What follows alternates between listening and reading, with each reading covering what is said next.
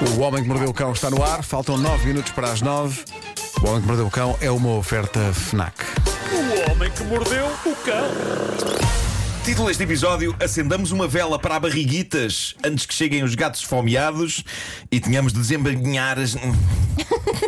Eu sabia que isto era grande demais. Era Ah, tu, grande tu disseste que tinhas um grande título. Faz lá de novo. Espera, espera, espera. Faz novo. Vá. O Homem que Mordeu o Cão e outras histórias. Está no ar, faltam 8 minutos para as 9. O Homem que Mordeu o Cão é uma oferta FNAC. Mordeu o cão. Título deste episódio: Acendamos uma vela para barriguitas antes que cheguem os gatos esfomeados e tenhamos que desembainhar as nossas espadas. Boa! Bolas. Isto cansa fazer estes títulos. acho Não que- começam a ter idade para títulos tão grandes. Nunca tinha ouvido dizer desembanhar. Eu achava que era uma palavra mais difícil. Bom, mas vá. ah, há assuntos que já têm dias, mas que nunca é tarde para abordar nesta rubrica. Sim, evidentemente que eu tinha de falar na vela lançada no mercado pela Goop, a empresa de saúde e bem-estar de Gwyneth Paltrow. Ah, Trata-se de uma vela que supostamente cheira a vagina. Não te rias, não tens 10 Olha-me anos, Deus. Vasco, é uma coisa normal. Mas espera aí. É pá, espera aí. A sério. O rótulo, o rótulo da vela diz: This smells like my vagina. Portanto, é dela, não é uma qualquer. Sim, presumivelmente sim. Ah, várias questões que colocam. Em português, em português diz cheira à minha vagina, é o que diz eh, o, o nome da vela. A vela foi posta à venda por 75 dólares. É mais ou menos a mesma coisa em euros, 70 e poucos euros. E esgotou. Esgotou, não há Tenho mais. tantas piadas e nenhuma pode ser tamanho dita é? aqui. Não há Exato, mais. também eu. De que tamanho é? Coisas que diríamos, sei lá, É daquelas- no é almoço, daquelas- entre todos, mas não podemos Não. dizer agora. Não é uma vela comprida daquelas finas, é uma, é uma vela daquelas mais grossas, Pequeninas. mais atarracadas. 75 euros. 75 euros. Portanto, o que te espanta aqui Estás a Elsa, falar da é vela, o não preço. O Claro. preço é que te Sim. espanta aqui. Já o conceito, não, mas o preço é que é uma coisa Isso o espantosa. conceito cada um sabe de si. Mas Claro, claro, claro. A vela esgotou e eu acho isso incrível porque a Goop faz vendas online. Ou seja, Hum. eu creio que não era possível a estas pessoas que compraram a vela cheirá-la antes para perceber se valia a pena. Não, mas acreditam à comprar uma partida vela- no produto, não é? É isso, é isso. Houve, houve um número vasto de consumidores para quem a, pro- a mera proposta da vela Uhum. se revelou suficiente. Homens, portanto. Ah, bom, a notícia. Agora preconceito agora.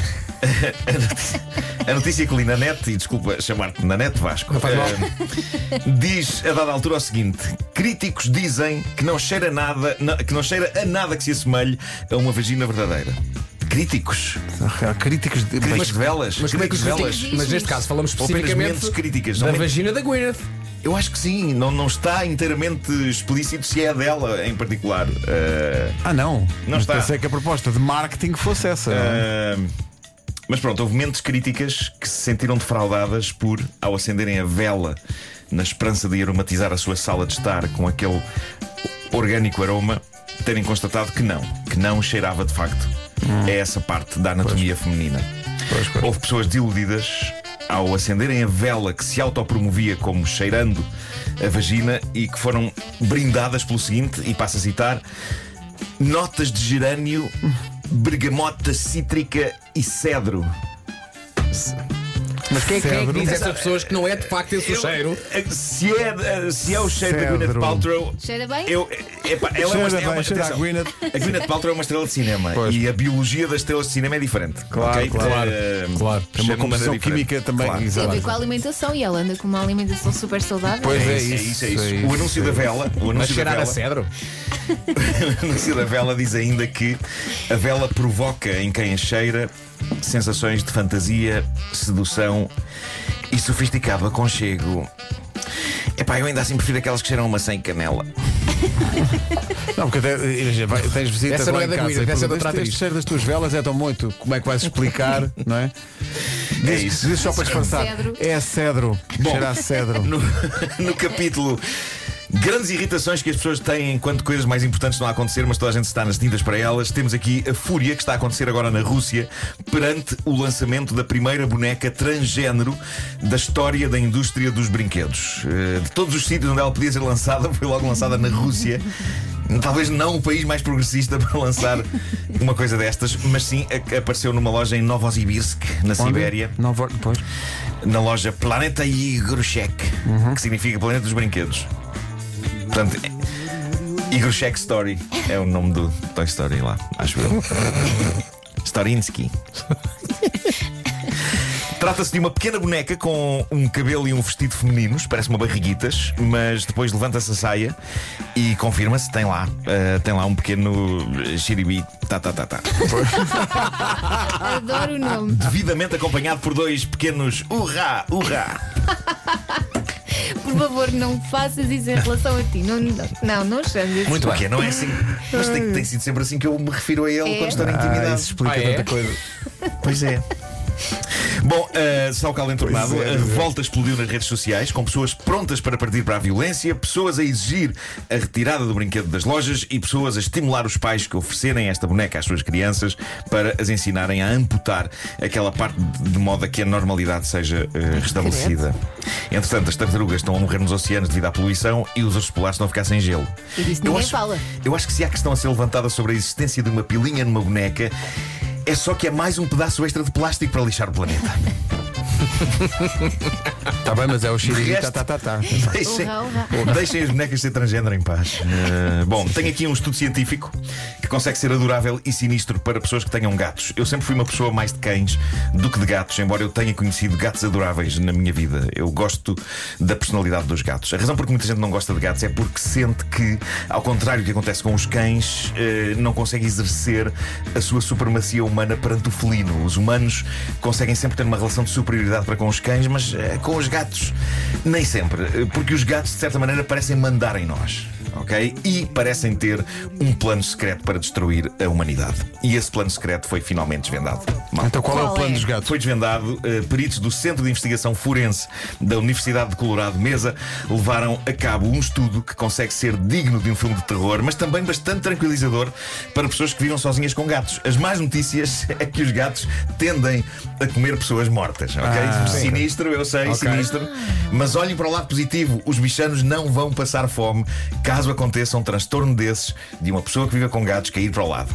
Mas tens a certeza que é só depois de mortas? Só depois de mortas, só depois de mortas. O estudo eh, está feito com razoáveis doses de humor e até descreve quais as partes favoritas do banquete que os gatos fazem com as nossas carcaças. Então. Diz o estudo que eles adoram os braços da malta. Eles adoram os braços. E eu agora, quando estiver com gatos, vou estar sempre a achar que eles estão a Os olhar para os braços e a pensar. Muita xixa ali. Bom, Ou então eh, quando estás apenas a dormir, acordas, eu estou a dormir! sim, sim, Apenas a dormir! a sentir aquela espécie de lixa. Daquela aquela Ras, ras, ras, ras, quando eles lambem eh, uma pessoa. Bom, um dos meus filmes favoritos de 2019 foi o Marriage Story da Netflix. Eu achei-o incrivelmente comovente, como um retrato do fim de uma relação. Só acho que lhe falta uma coisa, que é uma cena de esgrima. Quê? Achas que falta? Uma cena de esgrima? Perguntam vocês. Mas vocês dão chalupa, Nuno? Uma cena Quer de esgrima. Vocês Mas só vocês são lupa, Nuno. Obrigado. Eh, o que se passou foi isto. Em Iowa, na América, está a decorrer o divórcio entre David Ostrom, um senhor de 40 anos, e Bridget Ostrom, de 38. E a coisa não está a correr bem. É um caso litigioso, é uma guerra em tribunal e estas coisas já sabe que desgastam as pessoas, eventualmente levam-nas à loucura.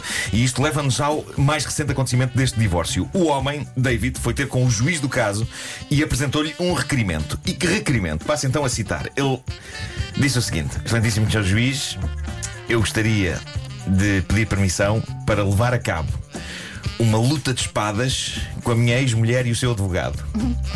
De modo a libertar as suas almas dos seus corpos. Pois estive a estudar e a prática de julgamento por combate nunca foi explicitamente banida como direito nestes Estados Unidos.